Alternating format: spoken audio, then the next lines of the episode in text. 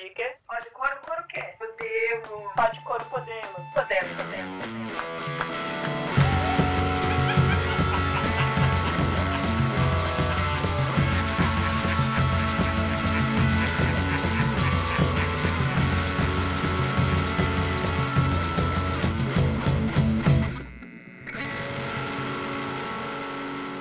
Oi, quem tá ouvindo a gente?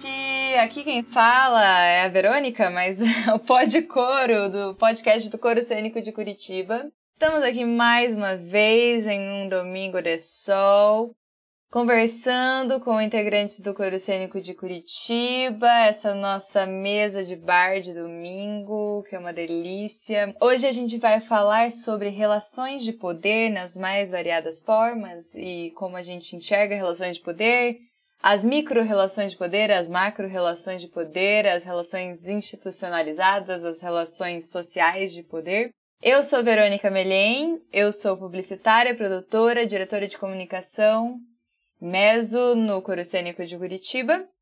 E eu estou aqui com meus amigos Ariane Souza, Léo Moita, Janaína Lemos, Clauber Ramos, Jana SQ, Tainara Basaglia e Guilherme Mendes Muniz, falando sobre este assunto que dá muito pano para manga, pois temos as nossas próprias questões de relações de poder diariamente nas nossas famílias, nas nossas amizades, nossos trabalhos e dentro do coro. A gente, né, obviamente, como um grupo muito diversificado de pessoas, a gente deve ser sincero e honesto ao dizer temos problemas de relações de poder. Porque somos pessoas diferentes, somos pessoas de gênero diferentes, de cores diferentes, de orientações sexuais diferentes, muitas diferenças. Então, vamos falar sobre elas. Guilherme Mendes Muniz, se apresente. Olá, olá a todos. Como disse a Verônica, meu nome é Guilherme Mendes Muniz mesmo. Sou ator, sou cantor, sou barítono no Coro Cênico de Curitiba, sou performer, sou iluminador é, e produtor e vivente desse mundo caótico e maravilhoso. E você, Tainara Basaglia, quem é você? Oi, gente, tudo bem? Eu sou Tainara Basaglia, sou atriz, produtora. Nas horas vagas eu sou uma profissional da saúde, durmam com essa. eu sou formada na área da saúde, enfim, mas eu não exerço a, a minha, na minha profissão. Mas se for preciso em algum momento, a gente trabalha também na, na gestão de saúde. Estou tentando viver a vida com a arte e se reinventando na pandemia aí, junto com os meus coleguinhas do Coro Cênico de Curitiba. É a quinta série. A quinta série que chegou para abalar a Janessa que dirige o ônibus da quinta série. e aí, moçada, tudo bem? Janessa que é aqui com vocês. Minhas profissões são múltiplas, assim como minhas coleguinhas. No momento estou estudando cinema porque é divertido e é muito interessante. E por hora é só. Acerca das relações de poder, a minha participação nessa coisa toda é o poder de apagar incêndios com mel. Pou! Durmam com Amo! A maior me melzeira desse grupo, tirando o Clauber, porque ele é realmente um melzeiro agora, né, Clauber? Ô, Clauber, eu quero comer seu mel. fala aí, Clau, fala quem é você, além de abelheiro. Então, além de abelheiro, eu sou um monte de coisa também, como todo mundo, né? Cantor, compositor, administrador. Pai de família? Isso, pai de família. E mais um monte de coisa. A gente vai tentando fazer de tudo nessa vida. Ser, ser mãe e pai é uma coisa que nesse, nesse grupinho aqui seleto, só Clauber é, representa isso aí. E mais tarde podemos falar um pouco sobre isso também, que acho que é uma coisa muito importante a relação de poder dentro das famílias. Muito legal. É, e, e ela também, que é multicoisas, Ariane Souza? Oi, aqui estou novamente. Buenas tardes, Buenas chicos. tardes. Boas tardes, maravilhosa. Sou Ariane Souza, sou cantora, bailarina, nutricionista, modelo e animadora de festa e torcida e comentarista nas horas vagas, sendo convidada ou não. é isso aí. Estamos aí para debater mais um assunto polêmico, porque a gente gosta de causar. Se não for para causar, a gente nem vem, né? Isso aí. E ele, Léo Moita, que tem a dizer, guria? Boa tarde, bom dia, boa noite para quem está ouvindo. Léo Moita, minha ocupação na vida tem sido ser ator, diretor, dramaturgo, professor de teatro e integrante, diretor cênico do coro cênico dessa Curitiba linda. Uhul. Coro cênico de Curitiba, coro cênico da Janaína Lemos. Gente, eu sou a Janaína Lemos, sou aí no coro, né? A gente canta, atua, não sabe dançar, mas dança também. Trabalha nas mídias sociais, cuida dos dinheiros com os amigos, produz também. E na vida, assim, eu sou educadora por paixão, assim, sou professora de inglês, sou professora de artes, primeiro professora de artes, depois professora de inglês, e faço traduções também, eu gosto muito de linguística, e faço um pouco de tudo na pandemia, porque a pandemia é isso aí, né? A gente faz de um tudo. Obrigada por estarem conosco.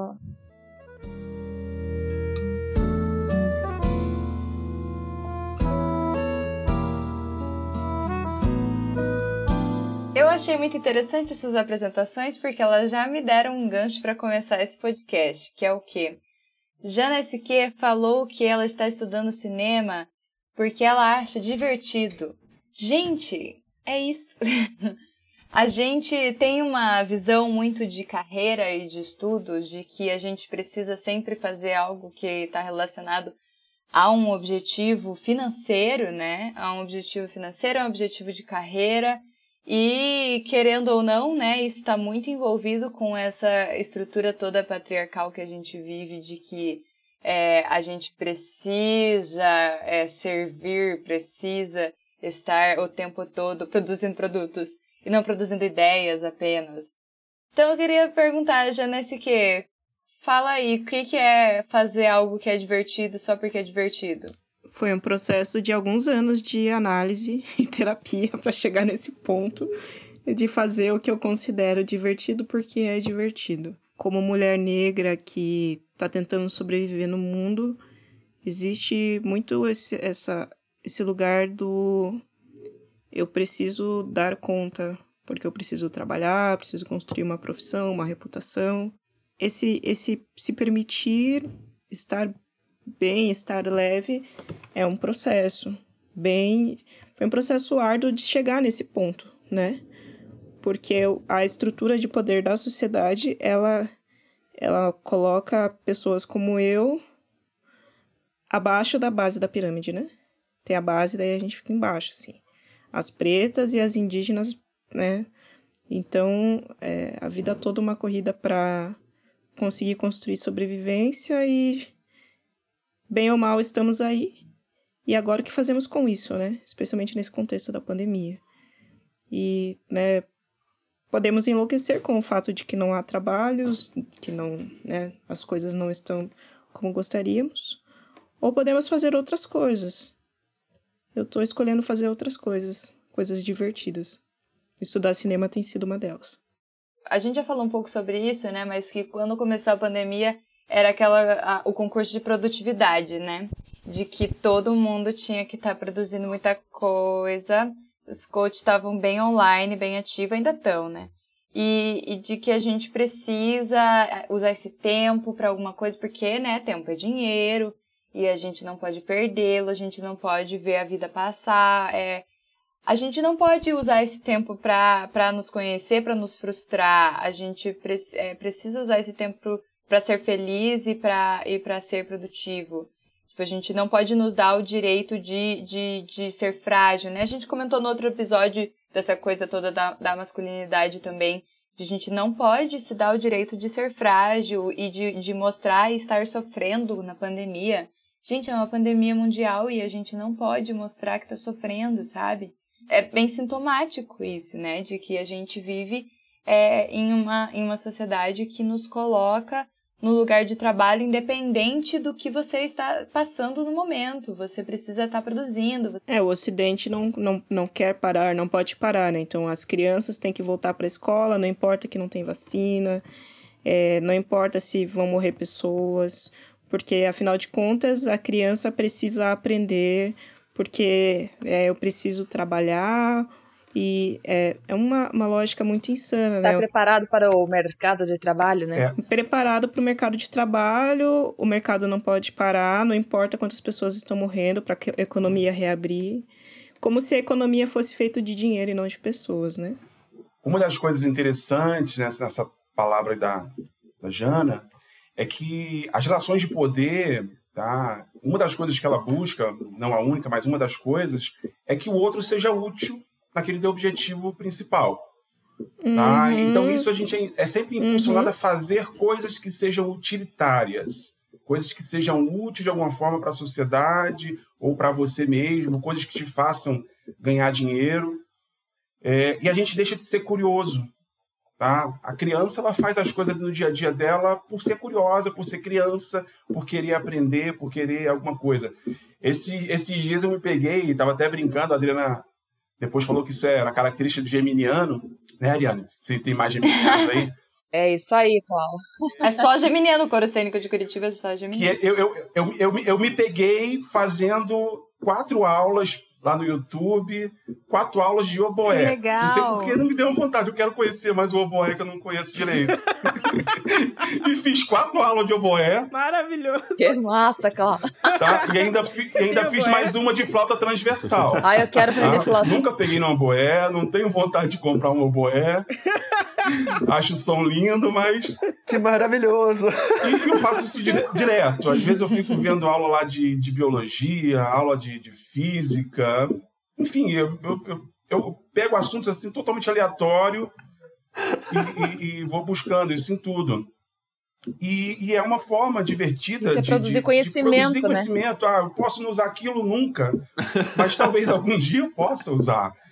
Tá? Que, que, que, eu, que eu não vou usar de repente. Se eu, se eu fizesse lá cinema com uma Jana, de repente eu poderia us- usar o som do oboé, o conhecimento que eu tive de oboé para aquilo. Mas eu posso nunca usar também na vida, mas vai ser útil. Isso é bem legal. E Isso é é uma coisa que acaba as relações de poder é, é, é, introjectando na gente, que é que a gente tem que fazer coisas que sejam úteis para algum objetivo específico. Tá? Isso é muito ruim, ao meu ver. Dinheiro, basicamente. Pegando o gancho de tudo isso, né? Que mexe a cabeça, a gente começa a pensar em coisas divertidas e tal. A... O curso que eu fiz, né? Que foi de artes cênicas, ele ele tá enquadrado dentro de uma, de uma formatação do MEC, né? De coisas necessárias que precisam ser, ser ensinadas e, e compartilhadas, né? E método de avaliação. Mas é, tem, teve uma coisa que foi muito difícil, foi muito dolorido até eu entender e que hoje eu consigo eu consigo executar isso. Que uma vez uma professora falou, uma professora falou, fazer a leitura como um processo criativo. E, leitura, e para mim eu- é tá diretamente ligado a coisas acadêmicas, né? A leitura como um processo criativo e também a escrita de trabalhos e, e produção de conhecimento e artigos e dissertações e o que for também como um processo criativo. E o que, que significa isso? É você é, também aceitar o seu estado de, de presença, é, que pode ser, tô irritado, tô, tô calmo, tô alegre, tô eufórico, tô ansioso, tô triste, mas, a gente, mas tem alguns momentos em que a gente não tem opção de, de não fazer a coisa. É, então a gente precisa fazer ela, independente do estado que você esteja, é você fazer aquilo aceitando a forma como você está. Ou seja, ler triste, ler alegre, ler eufórico, ler ansioso, ler feliz, enfim. É... E por que de tudo isso, né? Porque também entra num outro lugar que é a- o, o que você absorve da coisa que você vai ler, que daí uma outra professora, uma terceira professora, também falou que é não, não, não, não, não, não espere que você vá terminar de ler um artigo sabendo de tudo que o artigo está dizendo. Isso foi muito libertador. Então essas três coisas, essas três frases libertadoras fizeram com que eu é, não necessariamente me divertisse, mas eu parasse de sofrer, ou parasse, parasse de sofrer não, parasse de sentir dor é, em fazer algo em que eu a princípio não queria fazer, isso é, é importante. E que, por exemplo, eu tô, eu tá, hoje, ontem mesmo, eu estava lendo, eu tava lendo um, um, um artigo que eu precisava ler, de um curso de teoria queer que eu estou fazendo. E é, um, e é, uma teoria muito difícil, os textos são muito complexos, então exige uma atenção muito grande. Mas como é um momento em que eu não preciso produzir conhecimento, nem, nem escrever nada, eu me permiti me distrair. E pela, e pela leitura, pelo momento de leitura que eu estava lendo, com a distração, eu consegui criar uma performance que eu precisava criar para noite. De um outro grupo que eu, tô, que eu faço parte. Então, como é aproveitar que nem o Clauber, o Clauber né, ele fala, resolver fazer o boé. E não, não resolver fazer o boé. E é exatamente tipo, ah, eu vou fazer o boé e aí eu vou assistir aquela aula e tal, eu vou absorver aquilo lá e de alguma forma aquilo em algum momento vai fazer com que, cara, isso pode, isso pode influenciar diretamente no, na execução do trabalho de administrador que o Clover tem. Eu acho super possível, assim. É bem Sim. isso mesmo, né, assim, de o Clover foi falando, você, eu fui me vendo nesse lugar de nossa, é, pegar essas coisas que a gente está fazendo, assim, de repente coisas que podem ser aleatórias. Não, eu vou fazer isso e dentro daquilo que parece uma brincadeira, né? Que é tipo, é, eu, gosto de trazer a criança, né? Porque a criança é criativa e a mente aberta, né? Então eu gosto muito, trabalhei muito com criança um tempo, né? Criança e adolescente. Então eu gosto de trazer isso, assim, você aquilo que na brincadeira pode virar um projeto, um trabalho, vai nascer algo novo. Então, eu gosto sempre de buscar isso, né, nas coisas que eu faço, assim. É, é muito legal vocês falarem isso. É, eu tava pensando aqui, vocês falando, eu fui indo, minha cabeça foi indo para as minhas aulas, assim, quando eu tava dando aula, né? É, que também com a pandemia eu mudei de cidade, então teve essa cisão, assim, né? Eu mudei de cidade, começou a pandemia, eu não consegui retomar o da aula nem online, então tô fazendo os outros projetos.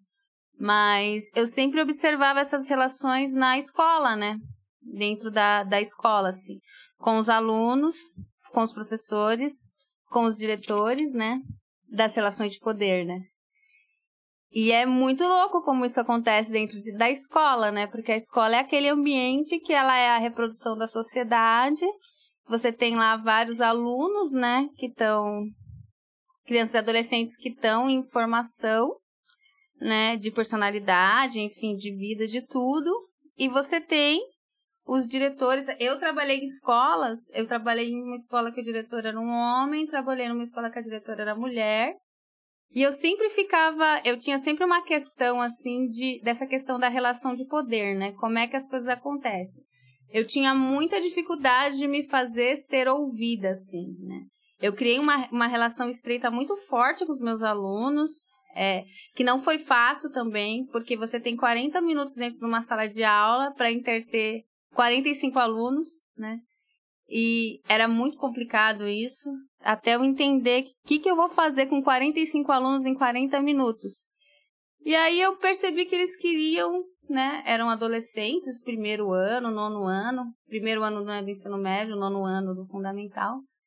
E eu percebi que quando eu era eu mesma, assim, sincera e sempre trazendo conteúdos e trazendo as coisas para a vida deles. Então, assim, se eles estão falando de rap, porque vinha muito, né? Porque eles falam de periferia, vamos falar de rap. Aí a gente falava do rap de Paraná, eu trazia um pouco do rap de São Paulo. Então, eu usava muito isso, né? Na, nas minhas aulas.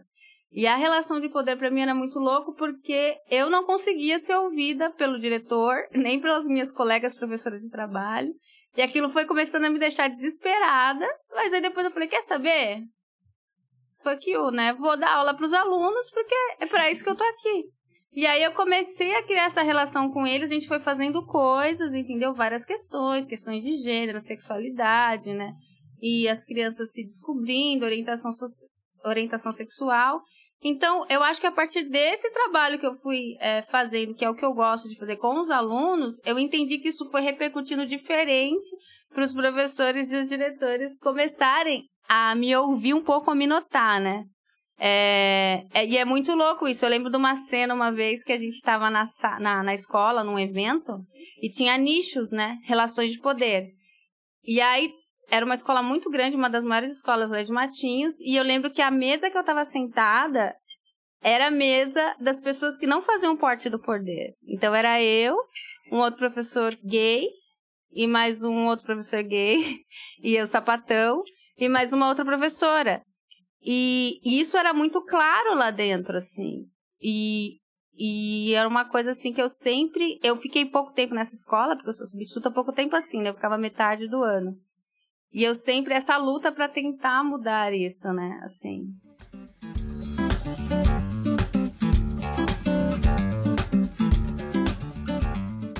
Então, Xará, uma coisa interessante que você comentou, eu me, me identifico muito com o que você disse com relação da dentro do espaço escolar, o espaço da educação, da aprendizagem, o reconhecimento ele ser negado para pessoas como nós, né? Pessoas pretas, pessoas LGBT, pelo menos pela parte institucional da coisa, né?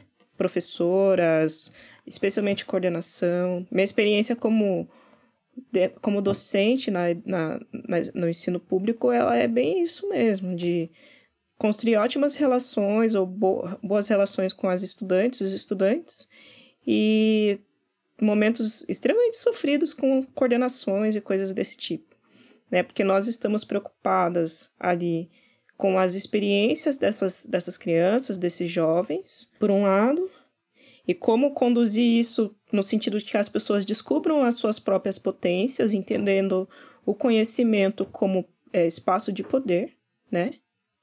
E, e, entendendo também que essa, essa construção dessas potências pode se dar através da brincadeira, da alegria, né? Sem, sem ficar numa, num lugar sisudo de, de relação né? humana. Então, quando alguém pergunta, ah, por que, que você está estudando cinema? Por que, que você está criando abelhas? Por que, que você dança? Porque é divertido. Por que você está vendo aula de oboé online? Não sei, é aleatório, mas é legal.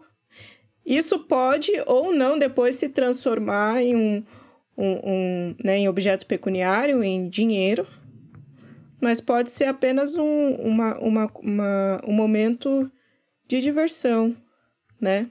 A arte vem muito nesse, nessa linha, assim, de, de desafiar os espaços de poder, porque a gente brinca com o inusitado, aspas, dentro dessa lógica da, das estruturas de poder. Mesmo que, nas, às vezes, nas, nos coletivos, grupos que a gente participe dentro da indústria, exista essa, essa, essa... Sempre existe uma fricção, né? Um ruído entre as práticas né? Pensar o brincar, pensar a alegria, pensar o, o entreter e a gestão disso, né? Que uma coisa é o dinheiro, outra coisa, né? É, é, é bem, é bem peculiar, assim. Então, é, eu estava pensando aqui, né? É, sobre todas essas nossas relações de poder e como a gente e como a gente lidar com elas, né? Porque é, não é norm, não deveria ser normal, mas mas é, é diariamente acontece isso de, de nós mulheres sempre sempre estarmos buscando uma forma de, de, de buscar aprovação, né? De homens, ou tipo, perguntar a opinião deles, o que eles acham, como eles acham que deveria ser. E dentro dessas relações de poder mesmo, assim, sabe? Da gente sempre estar tá preocupada é, se, se algum, algum homem vai questionar a gente das nossas atitudes, assim. E, e aí eu fiquei pensando um pouco isso, sobre essas relações de poder que a gente, que a gente cria, né? É, que já foi falado, né? Dessa afirmação que a gente precisa, é, a gente precisa ficar se afirmando, né? Que, que a gente é boa em alguma coisa. E, e aí a gente sempre vai perguntar para um, um homem ou para uma pessoa acima de nós, às vezes a pessoa nem tá acima de nós, né? Mas a nossa cabeça, o fato dela ser, dela ser homem, ela, é, essa pessoa, ela entende mais, né? Então, esses, esses discursos, às vezes, esses, essas, essas atitudes, às vezes nós reproduzimos sem a gente perceber. É, é engraçado pensar, engraçado e cômico, né? Pensar nessas coisas. É, me veio também um pouco na cabeça disso quando a Verônica vem e fala da universidade, eu trabalhei num projeto por muito tempo, por muito tempo dentro da universidade, onde homens comandavam, assim, entendeu? E, e, é tudo muito falocentrista, sabe? É tudo, é tudo acordo de cavalheiros, de, sabe? De, de você não, não tem que tomar cuidado para não ferir o, o, o poder do, do outro cara é, é, é muito louco, assim. Dentro da universidade tem muito disso, né? É, outro exemplo que eu posso dar dentro da universidade, eu venho da universidade da Universidade Federal do Paraná, no setor litoral, aonde é um, um, um campus que um setor que tem mais de 10 anos e agora, de 2019 para 2020, elegeram a primeira diretora mulher, assim. Foram mais de sete anos, mais de, de nove anos, só homens comandando, entendeu? E, e é uma coisa que, que vem, né? Que vem de. É, a, gente, é, a sociedade sempre pensa que é, N cargos, ela, eles são muito mais. Eles são muito, são muito mais desenvolvidos ou melhor executados por homens do que por mulheres. A gente vê isso dentro do nosso próprio governo federal, onde a gente tem a gente tem um vários ministros só homens e a gente tem uma ministra mulher que cuida do Ministério da Família, né? Cuida, né, de, de um jeito que, né, não vamos nem entrar nesse assunto que já dá outro podcast. É, mas assim, a gente percebe que, que a maioria dos cargos de poderes são dados para, para homens, entendeu? Por quê? Porque a sociedade acha que mulheres não, não, tem, não conseguem liderar, que mulheres não conseguem dar conta do recado porque elas são frágeis, ou porque elas, elas não têm. Elas não têm a. É, a, a tem uma palavra que usa que eu não vou me lembrar agora, mas que elas não, não, não conseguem ser, ser frias, elas não conseguem é, lidar com. com é, não tem inteligência emocional, não tem firmeza, não, não, não consegue, entendeu? Porque elas vão surtar, não tem pulso firme. Então é, é louco pensar nisso, assim, sabe? Que. E a gente sabe que é muito mais difícil mudar isso da cabeça dos homens, não é impossível, mas é, mas é difícil. Mas eu acho que antes da gente mudar na cabeça dos homens, a gente tem que mudar esse pensamento de, de nós mesmos, mulheres, pra gente não estar tá reproduzindo esse tipo de, de coisa, sabe? É, é mais ou menos isso, assim, que, que me veio tudo agora. E, e fiquei pensando em todas essas falas que, que teve aqui. É, e a gente sempre está se policiando. É, policiar não, não vamos usar essa palavra. A gente sempre está é, buscando uh, não reproduzir que a gente não tem poder. A gente tem muito mais poder é, que qualquer outra pessoa, entendeu? Quem, quem limita o nosso poder somos nós mesmas. É, então, tá aí. Quando a gente fala em, em cuidar com reprodução, né? Reproduzir esses padrões, por exemplo, de, de dar o poder, né? A quem dar o poder, como dar esse poder e quando, né? Aí a gente tem que falar da base que é na estrutura familiar mesmo, né? como essas relações de poder, especialmente aqui agora falando sobre questão de gênero, né? Como elas se dão nas nossas famílias, por exemplo, né? Que aí é baseada em toda essa sociedade patriarcal que a gente já vem discutindo ao longo dos anos aí, né? Então, por que coisas que as mulheres podem ou não podem fazer, né, no seu dia a dia, isso desde dentro de casa, fora de casa, em todos os afazeres, e são situações simples, né? É, e aí se estende para as relações de trabalho. Então, como é conveniente algumas questões, né? De, por exemplo, qual é o lugar da mulher? Por exemplo, conquistar o mercado de trabalho. Aí a mulher se desdobra, sim, para cuidar da casa, dos filhos e do trabalho fora. E ela é por isso. Ah, não dá conta, ah, mas faz demais porque quis igualdade, né? igualdade de gênero. Então, é cuidar com esse lugar, né? É, essa igualdade não é ter a mesma sobrecarga, enfim, ou, ou, exercer exatamente todas as mesmas funções, mas sim, a partir do momento que ela se dispõe e quer conhecer mais sobre as coisas e se formar e se especializar em outras áreas, né, que são consideradas erroneamente funções masculinas, ela tem que ter a oportunidade igual, né? E essa semana eu estava ouvindo sobre isso tem um, modismo, assim, de uma fala que as pessoas têm as mesmas oportunidades. Ah, se você é pobre é porque você, você não foi atrás.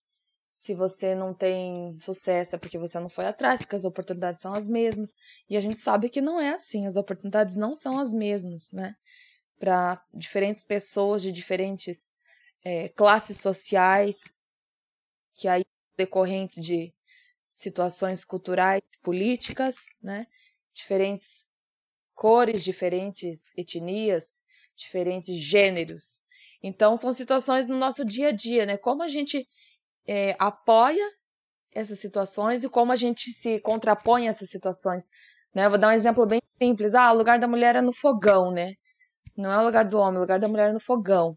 Mas quando a gente vai para ambientes assim, é, vamos dizer, de elite, né? Papéis de elite, como chefe de cozinha, por exemplo. A maioria dos chefes de cozinha são homens. Então já tem um estereótipo, né? Ah, não, a mulher não pode ser chefe de cozinha. Só na casa dela ela pode ser chefe de cozinha, né? Então, para a gente pensar e trazer para essa discussão, né? Quais são esses lugares, esses papéis, essas relações de poder? Como a gente usa isso no nosso discurso, né?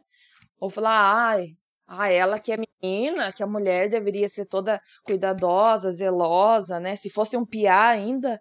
Então, como a gente usa isso no nosso, no nosso discurso, né? Tem várias coisas que me saltam sobre essas questões, principalmente no papel da mulher em, em lugares de poder e de autoridade. Pensando também, trazendo um pouco de volta a figura da escola, essa, essa quantidade, é, pelo menos na, na minha época, era muito comum. Professoras de ensino fundamental, Fundamental 1, Fundamental 2, eu não sei quais são os nomes usados hoje em dia, juventude, mas eu vou, eu vou usar a nomenclatura usada na minha época. Tá? é, o Fundamental 1, Fundamental 2, então foi, foi bastante marcado por, por figuras é, femininas e a forma como a gente se relacionava com elas, né? Então, quando começou a se introduzir é, professores homens no meu ensino, era muito louco porque eu, olha que coisa, eu lembro muito de pensar isso. Nossa, eu estou ficando mais velho porque agora eu vou ter, eu vou ter professores homens. Eu lembro de, de, de achar, achar de uma importância. Agora, agora eu estou entrando num lugar importante porque agora eu estou tendo professores homens. E a, e a forma como. A forma de respeito mesmo, de se permitir conversar, se permitir, é, de certa forma, atrapalhar a aula, era muito mais comum com, com professoras do que com professores homens. E esse rolê da, e essa questão da autoridade também, como foi colocada, e, eu, e daí nisso eu fui criado também pegando a figura dos pais, a autoridade dos pais, sempre foi falado para mim: o professor sempre tem razão. O professor sempre tá certo. A professora ou o professor sempre tá certo. A figura. É, então, meus pais, eles sempre foram desse lugar de. Eles sempre é, olharam a visão do professor quando eu ia reclamar de alguma coisa. O que eu acho, de certa forma, isso bom. É, não sei, na verdade, se eu acho isso bom. Não dava muito espaço de opinião, né? Opinar sobre a qualidade da, da do profissional. Mas. Eu não vou colocar qualidade nisso, porque isso influencia direto no que sou hoje. Enfim, por essa frase, é, o professor, professor, a professora tem sempre razão. Quando eu entro para a universidade, existe uma coisa na universidade que é você, quando ele para, existe a possibilidade de você ser amigo do professor ou da professora. Quando você começa uma relação de, de orientação e tudo mais, isso é uma possibilidade. Porque quando você se forma, acabou a relação de, acabou essa, acabou essa relação. Não são mais seus professores. Então, é, para mim, ainda é um pouco difícil é, eu encontrar professores no bar e ter uma, e ter uma conversa, porque para mim a figura ainda é uma figura de autoridade, como e eu não me eu tenho dificuldade de me permitir tratá-lo numa, numa mesma, no mesmo nível de, de conversa. E tem, e, amigo, tem mais uma outra coisa que dentro desse eixo tem que nós tínhamos mais medo dos professores homens do que das professoras mulheres. Total. Então você Total. abre uma, uma outra abinha nessa discussão. Sim, sim, sim. E essa questão e essa relação de poder, assim, que eu acho que meio que você perguntou e, e respondeu dentro de tudo que você falou, Gui. Mas eu, enquanto educadora, o que vejo de ruim nessa, nessa forma de antigamente de, de ser professor e, e sempre tá certo é que não abre espaço para o diálogo, né? Aí chega na universidade, o professor, você vê que não é, é, é desmistificar essas coisas, né? Na verdade, tem que ter diálogo, né?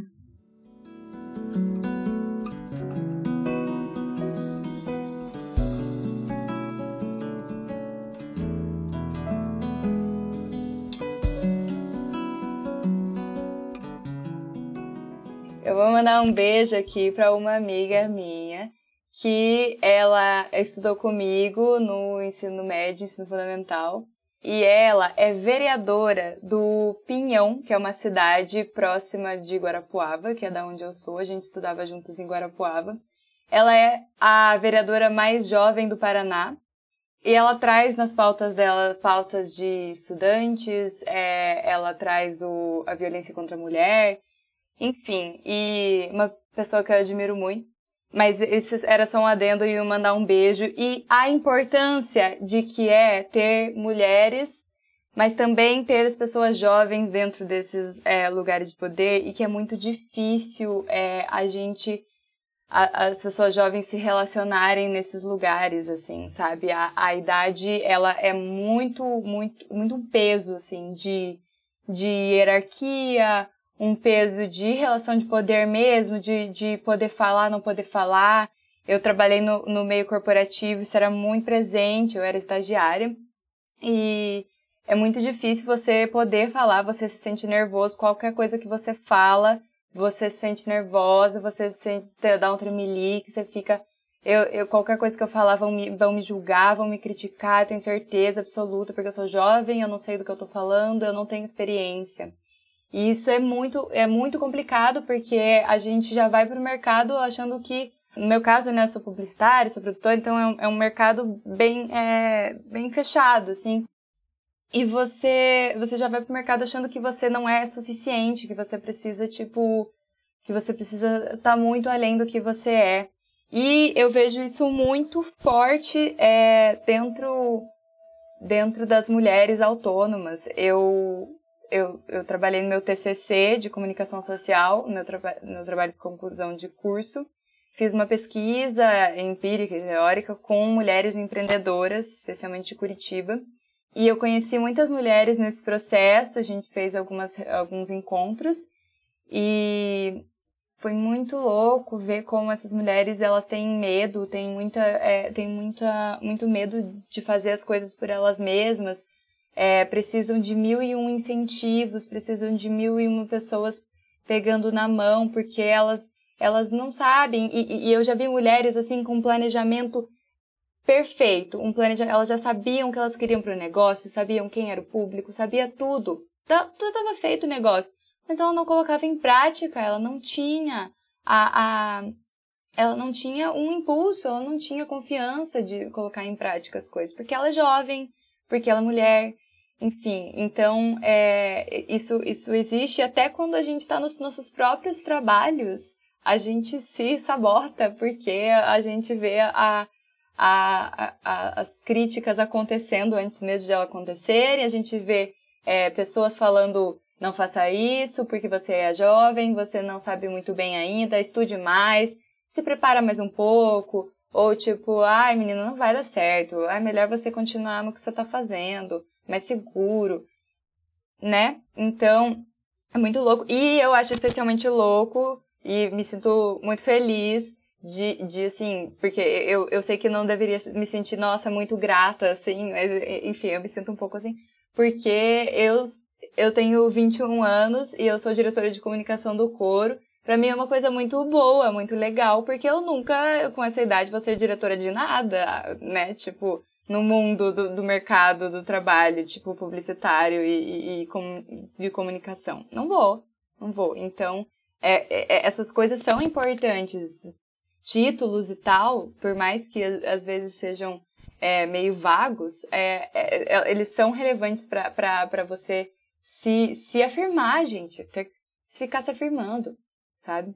Então, e a gente tem que se firmar nesse sentido já, né? Nas nossas famílias mesmo, é, nos lugares que a gente ocupa, e aí no mercado de trabalho, por sua vez, né? A gente sempre tem que escutar umas piadinhas do tipo, ah, tinha que ser mulher, né? Ou, ah, você não queria direitos iguais. Então a gente tem que passar por isso e driblar mesmo algumas situações, né? É, usar o bom senso e driblar. E ser leoa, né? Ser a leoa, buscar aquela mulher selvagem que a gente acaba deixando para trás, a gente é domesticada, né, na sociedade. Porque senão você é muito mal vista, você é louca, né? Então, eu, eu achei interessante que o Gui trouxe é, a coisa da vivência da escola, da educação básica, que é, é, ressalta bem como a divisão sexual do trabalho aparece, inclusive no espaço fora da casa, né? Inclu né? Então, na educação infantil é, são as tias, mas depois são os professores, né? Uma distinção bem, bem, bem grande.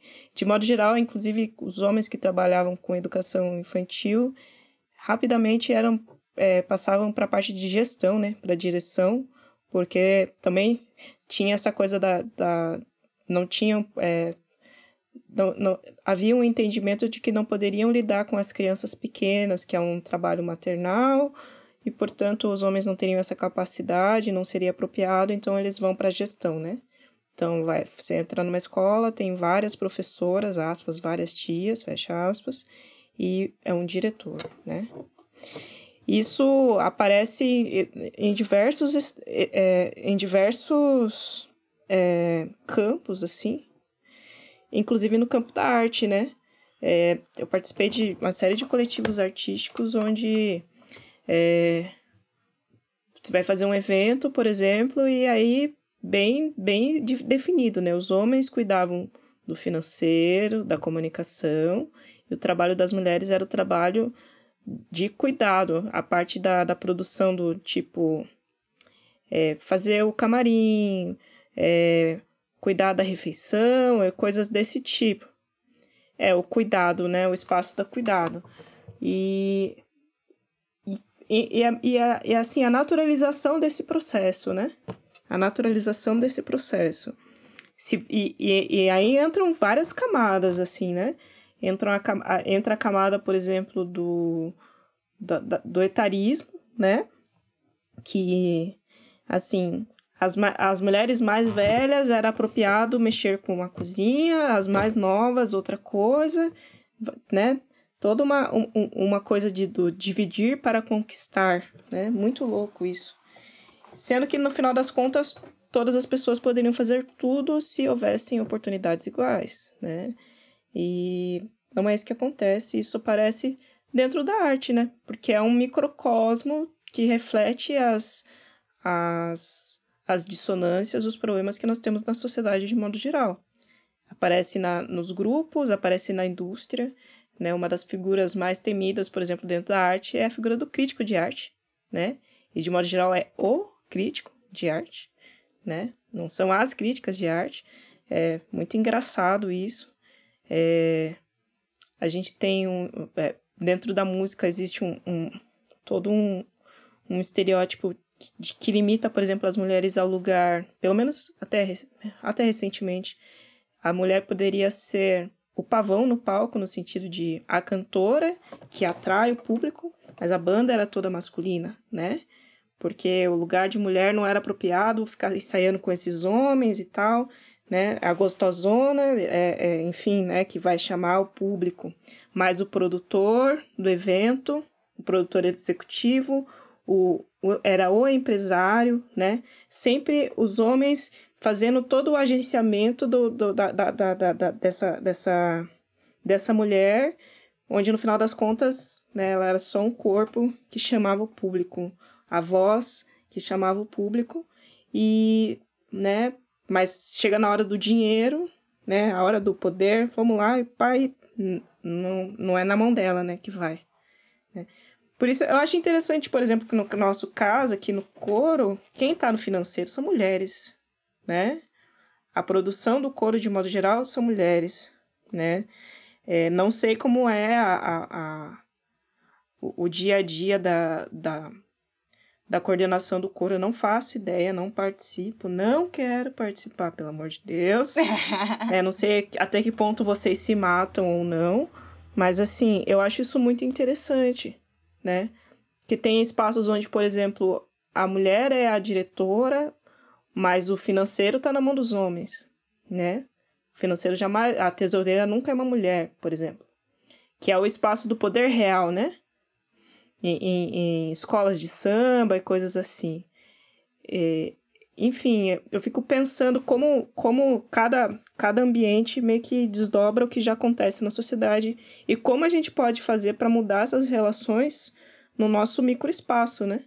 Que às vezes o universal, o, o, o, a conjuntura é tão avassaladora que a gente desanima e acha que não, não, não pode fazer nada a respeito. Sendo que no, no nosso dia a dia tem coisas que nós podemos fazer, né? Nas nossas relações, nos nossos trabalhos, enfim. É, se a gente passar a, a pensar, né, ou reforçar a ideia de que, mais uma vez, a coisa da parceria, eu gosto dessa palavra, né? A parceria, a partilha, a troca. Um ajuda o outro mesmo, assim. Então, até pensar nessas relações hum, de gênero, cara, o homem e a mulher têm que ser parceiros, né? Andar, caminhar juntos. A gente somar as ideias para construir algo, para chegar, para ir para frente, né? Eu acho que em todos os espaços e âmbitos e temáticas, uh, o mundo, a sociedade como um todo reproduz muita ideia do, da competitividade, né? O tempo todo. Então, aí, desde que a gente está falando da formação, ah, preparar para o mercado de trabalho, ou a mulher ser é, educada para o lar, né? Então, a gente estava falando em escola, a minha mãe teve, né, né, no tempo de escola dela, e deu curso como professora também de. Como é que era? Disciplina? Educação para o lar. É, uma coisa assim, educação para o lar. Fala, meu Deus, eu ia ser expulsa da matéria. Eu tive aula. Certeza, certeza que eu ia ser expulsa.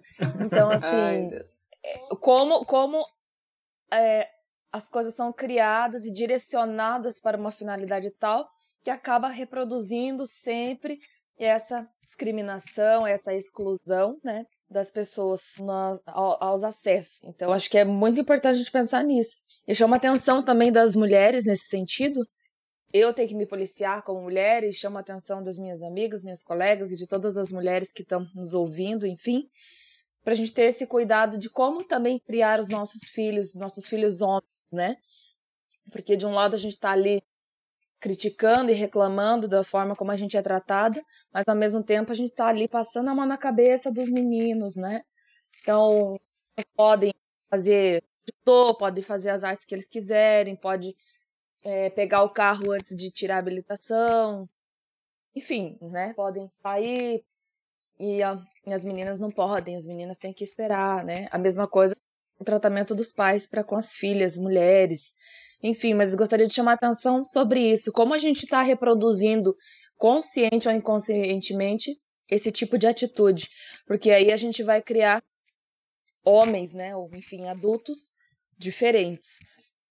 Eu lembro bastante, Ari, você falou da sua mãe, eu lembrei de uma coisa, assim, me veio a minha avó, que ela tinha uma coisa que tinha marcado muito a vida dela, que ela era analfabeta, né? A minha avó é de 1920 e poucos, já faleceu.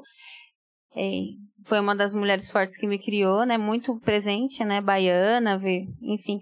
Então, quando ela questionou os pais dela, falou, mas eu quero aprender a ler. Ele falou, não, mulher, não aprende a ler. Então, assim, a gente está falando de uma coisa de, né, 80 anos atrás, enfim, um pouco mais, quase 100 anos atrás, né? Mas é, é muito louco pensar nessas relações, né? Assim, a mulher não tinha nem o direito. Minha avó contava isso pra gente, né? e que ela não pôde aprender a ser alfabetizada porque ela não tinha direito a isso. Foi assim que o pai dela aprendeu e foi passando. E daí a mulher não podia aprender a ler, mas ela podia ir para a roça, né? Trabalhar junto. Né? Exatamente, desde criança. Trabalhando é. na roça, bem isso.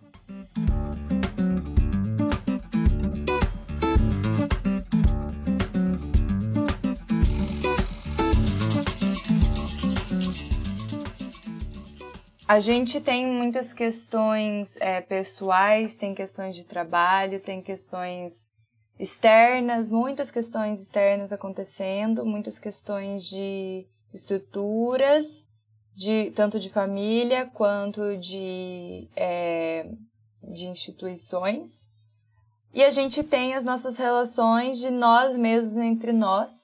É, eu queria puxar um pouco esse gancho de como a gente lida, te, tenta lidar, está tentando, aprendendo todos os dias a lidar com isso dentro do, do coro, né? A gente dentro do coro já teve, passou por algumas crises quanto a isso, a gente passou em algumas crises de relação de de diferenças de raças, né, de cores, de, de pessoas, que a gente entende que a gente é um grupo onde as pessoas que administram o grupo, a maioria são brancas, e a gente é um grupo com pessoas não brancas, a gente é um grupo muito variado de pessoas, com a maioria, eu acho, de mulheres, mas que os diretores, né, diretor cênico e, e musical, são homens.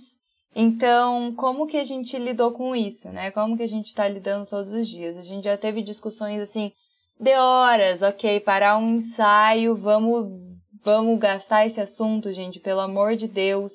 A gente não, a gente não pode estar tá num palco cantando sobre ser mulher sem sem resolver uma coisa que, que tá ali, que o cara tá, tá, tá, tá passando por cima da gente, né? E, e como que a gente vai fazer isso? Como é que a gente vai falar sobre ser mulher? Como é que a gente vai falar sobre, sobre ser negro? Como é que a gente vai falar essas coisas? Se a gente não fala elas eh, de verdade, antes de falar subjetivamente e artisticamente, né? Eu vejo isso como, como um, um, um, lugar de que a gente tem que estar onde a gente tem que estar mesmo, sabe? É, o, o louco disso tudo é que muita, eu, eu percebo assim o, que os, as mulheres nesses lugares de grupo elas acabam desistindo porque o que acontece posições como vou usar como as nossas de estar tá em destaque, né? Eu falo isso não só no coro, mas assim com os meus outros projetos também. É, eu tinha projetos onde eu era diretora, onde eu tomava frente das coisas, e assim, você leva muita chapuletada, assim, chapuletada atrás de chapuletada, questionamento atrás de questionamento. Mas por que você está fazendo isso? Eu já fui até perseguida no setor, entendeu? Lá, lá onde eu, eu, eu morava em Matinhos, eu já fui perseguida de, de, de cara ir lá questionar o que eu estava fazendo, por que, que eu estava fazendo, sabe? Que não era certo o que eu estava fazendo, eu só estava trabalhando. Então, assim, é, isso tá um pouco também ligado à relação de poder, aonde já se viu uma mulher dar conta de tudo isso, sabe? É, eu acho que eu acho que é nesse lugar assim que, que acontece muito no, no geral com mulheres, que acaba estimulando, porque assim é, eu vi um vídeo esses dias do, do, do, Quebrando Tabu que me abriu a cabeça, assim. Caras é, fazendo entrevista com mulheres e fazendo perguntas idiotas, assim, pra elas. E daí a, a Rihanna simplesmente olhou pra mas você ia perguntar isso se fosse um cara? então, é, é, assim, é essa minha fala que eu vou usar a partir de agora para qualquer questionamento que, que, que fizerem que eu achar que não tá certo o questionamento entendeu? Porque assim, é claro que é, é, normal o mundo nos questionar, mas assim, se eu tô me sentindo mal com esse questionamento, eu tenho que levar em consideração o que eu tô sentindo. Isso, como diz a nossa amiga Janaína Janesque, terapia é importante por isso, porque foi através da terapia que eu aprendi que eu tenho que, que eu tenho que eu tenho que dar valor no que eu tô sentindo. É, eu tô sentindo que não tá legal esse questionamento, tem que chegar para pra pessoa, mas você está questionando isso porque realmente você está questionando ou é pela minha posição de pela minha posição, sabe? Perguntar, é, devolver a mesma pergunta para a própria pessoa, assim, sabe? É, eu acho que é mais ou menos desse lugar de, de a gente. É, é muito difícil você o tempo todo estar tá sendo questionada. É, cansa. É, e que você tem que ficar se eu já eu repito ficar se provando que você é capaz, que você consegue fazer sim. É, mas mulheres não se sintam diminuídas por causa disso, entendeu? A minha sensação de quando um homem questiona é quer dizer que ele está se sentindo muito mais inferior, mas ele tem que fazer o quê? Ele tem que, ele tem que mostrar que ele é macho, né? Então, de alguma forma, ele tem que mostrar que ele é, que ele é mais poderoso. E aí ele, eles, eles atacam, né? É, que é usando o quê? O discurso de que a mulher é louca, a mulher tá viajando, que ela tá gritando. Então, assim. É o desmerecimento. É o desmerecimento. E, na verdade, não. A, a, gente só, assim, nesses espaços, a gente só precisa saber como é que a gente. Infelizmente, a gente tem que fazer isso ainda, entendeu? Vai chegar um momento que a gente vai. A gente vai falar, amigo, fica quietinho. Fica quietinho na sua aí, que você não tá com nada, entendeu? É, mas assim, a gente tem que ficar procurando um mecanismo de como como sair dessas, dessas situações, assim, perguntar, mas você está perguntando isso porque você realmente acha que é isso? Ou porque eu sou uma mulher? Essa vai ser a minha, é a minha cartada do momento para qualquer situação da minha vida agora. É porque eu sou mulher, porque eu sou preta, né? É porque eu sou sapatão, né? Pra mim, a, a, co a coisa mais a coisa mais presente, assim, e que mais exemplifica todas essas coisas é você comparar é, qual que é a reação das pessoas quando um homem em uma relação de poder, um homem branco em uma relação de poder, é, grita com as pessoas subordinadas, né? Ou em uma hierarquia mais abaixo. É, e quando uma mulher, quando uma mulher preta, quando um homem preto também grita, é, e qual, qual é a reação que as pessoas têm sobre isso, né? Porque o, o, grito é essa coisa de, tipo, se, se exaltar, né? Tipo, de você estar tá lá no meio da, da coisa e te chamar atenção, né? Digamos assim, no, no melhor das hipóteses, esse lugar de chamar atenção. Com a, as melhores, as melhores é, intenções que a pessoa tenha. Os dois têm a mesma intenção. O homem grita, a mulher grita. Qual que é a reação das pessoas?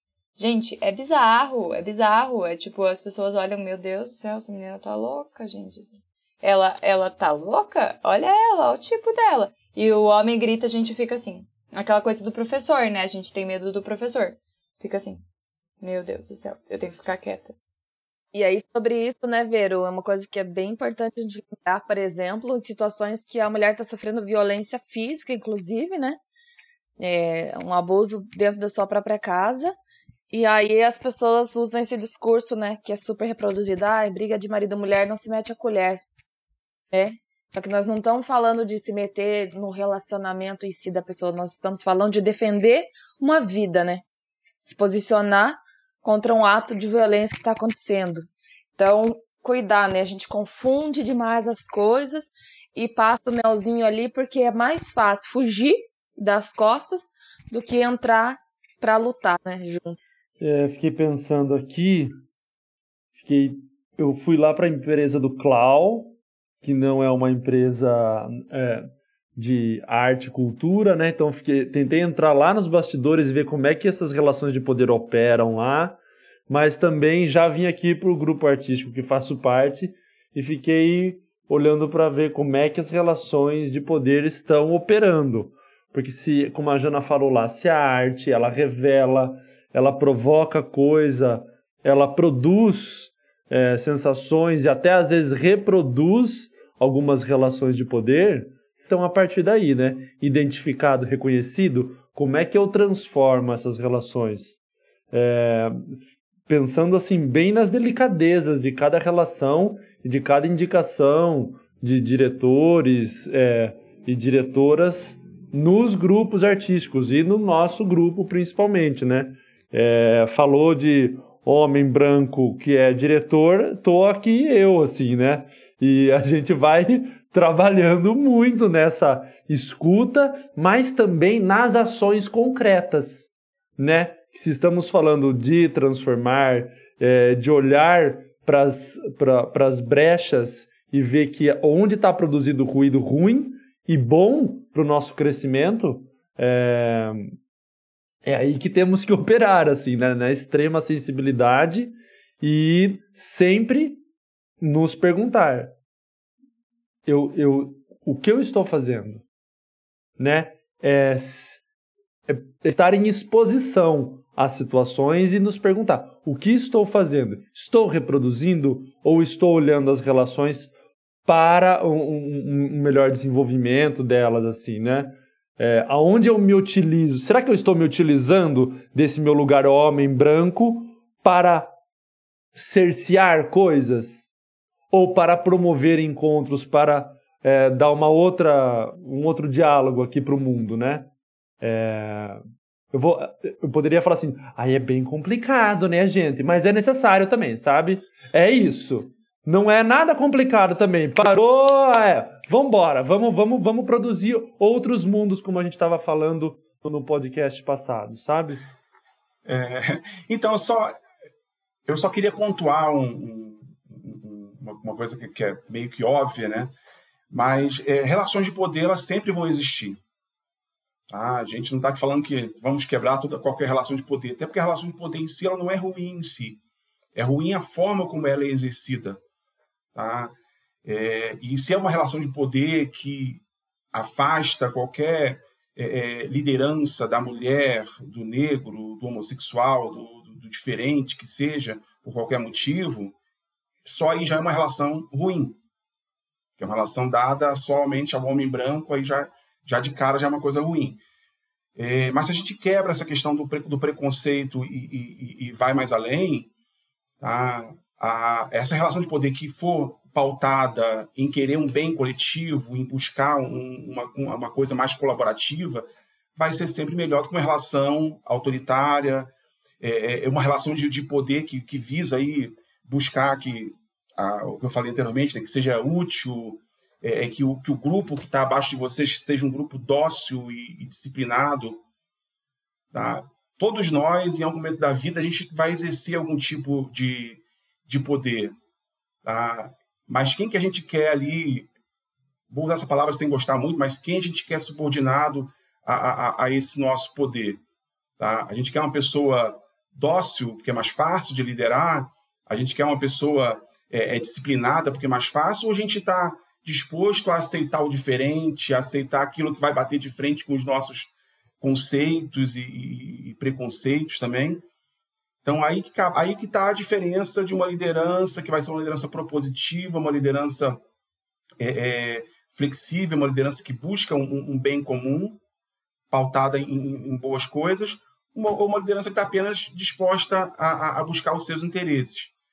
E aí, só para fechar, tem uma, uma, uma, frase que a gente ouve muito por aí, né? É, ah, saia fora da caixa. Nossa. Acho que todos já ouviram isso, Cancela né? Cancela essa frase. Ah, seja uma pessoa fora da caixa. G. Eu vou, eu, eu vou falar uma coisa aqui, gente, que, que ninguém mais, fora nós aqui, ouçamos isso, tá? Brincadeirinha, claro.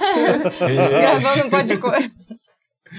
É, quase todo mundo, para não, não falar todo mundo, é, é, que diz saia da sua caixa, é porque ela quer te colocar em outra caixa, que é a caixa dela. Arrasou. Pô! Arrasou. Pô! Então sai uma, uma relação. Arrasou.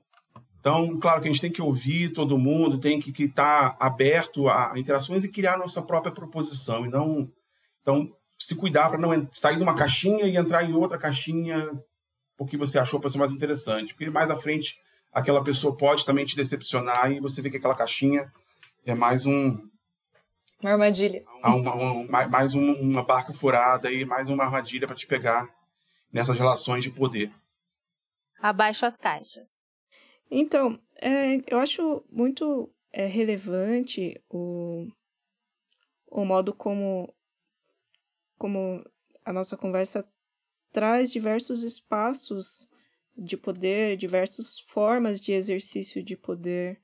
É, e contrapondo um pouquinho ao que o Clauber falou, que sempre vai ser é, de uma forma hierárquica, não sei se foi assim, se não foi, desculpa. É, não, não necessariamente, né? Por exemplo, o nosso coletivo ele é um coletivo que trabalha de forma colaborativa, né? Cada pessoa é, doa o seu tempo, o seu talento, conforme pode, conforme quer, no campo que, né, que, que, que precisa ser feito. E por uma questão ocidental, a gente tem que colocar nomes do tipo diretor, tesoureira, coisas assim, embora não seja necessariamente dessa forma que aconteça sempre. Então, um exercício necessário é esse de, de, de pensar, um, o que é poder, e, e, e dois, é, como faz, exercer, exercer essa responsabilidade com o coletivo de forma de forma é, que, que contribua mesmo com as pessoas, com, com o trabalho, com o projeto, né? Quando nós fizemos o primeiro espetáculo, Pequena Memória para um Tempo Sem Memória, é, teve uma experiência bastante interessante que, que tive a oportunidade de viver enquanto musicista, que era a, a subversão do que as pessoas imaginam sobre o espaço da mulher no palco, particularmente no caso da percussão. Né? Quando, porque quando a, o, o, se deu o espetáculo no Guairinha, é, a banda ficava lá no fundo, lá no fundo, a percussão lá no fundo. Então as pessoas não viam quem estava tocando. As pessoas ouviam os sons e só viram a banda quando acabou a peça e a banda foi até a frente. E aí algumas exclamações do tipo: Nossa, quem está fazendo a percussão são mulheres, né? Bruninha Alcântara, Alana Guiar, Cauana Guiar, todas elas miudinhas, pequenininhas tal, e, e fazendo reverberar Negras. pelo teatro todo um, um, né, uma percussão de, de alta responsa, de, de, de, de grande peso, que de modo geral as pessoas associam com homens, né? E não era esse o caso. Então essa subversão ela foi muito interessante, assim, de, de, de colocar isso assim é, para o público. Então são mulheres e daí, né? É, e até o, no nosso coro, o contrário, tem uma, uma, aspas, uma inversão, né? Nós temos um pianista, que é o Rude, né? É, temos Luke, é, enfim, a, a, a, as cordas as cordas são tocadas por homens, né? E aí a os, baterista é mulher. A, a baterista é mulher, os sopros são mulheres, né? Percussão é mulher. Que é uma inversão, né? Enfim, que, que, que se apresenta assim e as pessoas não esperam isso, né? Até pensando essa coisa do, do inesperado, assim, ainda no Pequena Memória, é, tem uma música que me chamou muita atenção, que foi o, o Manuel, né? Que foi um solo que o, o nosso querido Tatá interpretou. E Manuel, o Tata é a Celina? Ah, Tata é a Celina. A Celina faz essa segunda ah, voz. Perdão. É, tem Ah, sim, tá certo. Voz. Ela faz segunda voz. Verdade, querida Celina. Então, e aí no, no Manuel eu acho muito legal que os versos eles são todos brincados, né? A partir dos ditados populares e provérbios, assim. Nem todo céu é céu de brincadeira, a vida não é um pote de mel. E através desse jogo, desse brincar, se coloca uma situação bem simples que é uma pessoa extremamente arrogante que é, precisa perceber que isso não, né, não, não, não, não, não traz soluções para a vida, de fato. E aí a melhor frase da música inteira é, bem debochada, na minha opinião, é sentados na patente, soldado, almirante ou tenente têm a mesma moral. Amo. Ou seja, maravilhoso. ser humano é uma M. Eu acho maravilhoso, porque né, o seu grande poder, no seu, né, a sua autoridade e tal, mas na hora que você vai no banheiro, você é igual a todo mundo, né, cara? O troninho de verdade. Grande, literalmente grandes bosta. E aí, se o editor quiser colocar um pi, eu compreendo grandes bosta. E a gente já falou palavrão. Sensacional. Arranjo da Bárbara e do Maitê aí, arranjo maravilhoso das meninas. Isso aí, Manuel, música do Chico Paz e Otávio Camargo. Gente, muito obrigada por esse pod coro. Eu amo conversar com vocês. Salve, salve! Para você que está ouvindo, muito obrigada também por nos acompanhar. Por favor, continue ouvindo a gente. Nossos episódios anteriores, se você chegou agora, nossa série de episódios pioneiras nas artes. Acompanhe a gente nas redes sociais, Coro Cênico CWB, no Instagram no Facebook, no YouTube, no Spotify, é Coro Cênico de Curitiba e Pode Coro. E se você quiser mandar um recado, um beijo, uma sugestão, uma crítica, um grito, um, uma briga, é no podecoro.gmail.com. Muito obrigada. Manda carta pra nós. Manda carta pra gente. Pode coro, pode, pode, pode. Beijo!